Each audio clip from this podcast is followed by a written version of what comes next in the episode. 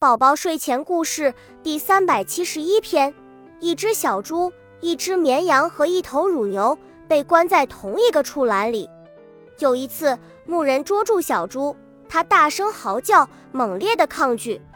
绵羊和乳牛讨厌它的嚎叫，便说它常常捉我们，我们并不大呼小叫。小猪听了，回答道：“捉你们和捉我完全是两回事。它捉你们。”只是要你们的毛和乳汁，但是捉住我却是要我的命呢。